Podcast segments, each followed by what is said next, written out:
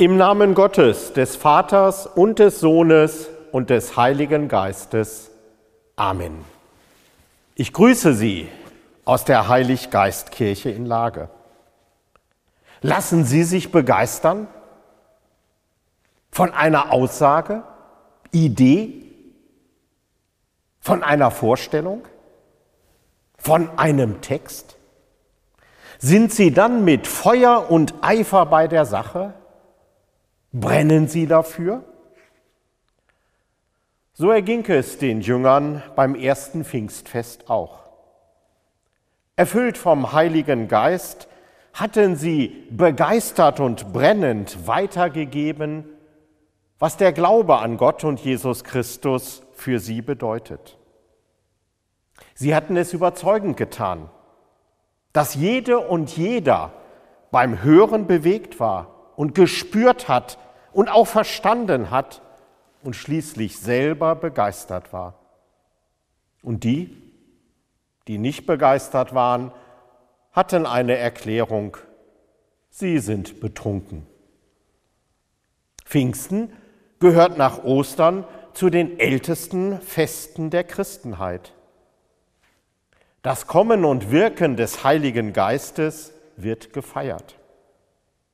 Aber was bedeutet das für Sie und für mich? Der Heilige Geist bewegt unser Herz. Er verbindet uns mit Gott.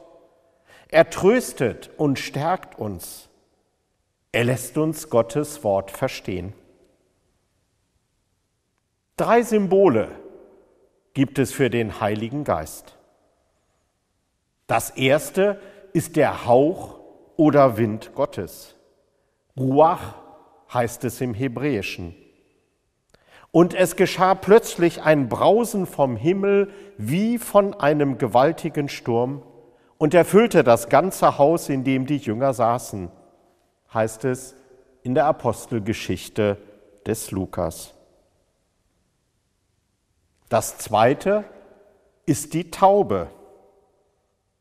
Die Heiliggeistkirche hat ihren Namen durch das Altarfenster bekommen. In der Mitte sehen Sie die Taube und lesen den Liedvers O Heiliger Geist, kehr bei uns ein und lass uns deine Wohnung sein aus dem Lied 130 im evangelischen Gesangbuch. Dabei kommt die Taube in der Pfingstgeschichte gar nicht vor aber sie wird bei der Taufe Jesu erwähnt. Und alsbald, als Jesus aus dem Wasser stieg, sah Johannes der Täufer, dass sich der Himmel auftat und der Geist wie eine Taube herabkam auf ihn. Und das Dritte ist das Feuer. Und es erschien ihnen Zungen zerteilt wie von Feuer und setzten sich auf einen jeden von ihnen. Und sie wurden alle erfüllt vom Heiligen Geist heißt es in der Apostelgeschichte weiter. Sie sehen hier die Flammen auf dem neuen Parament am Altar.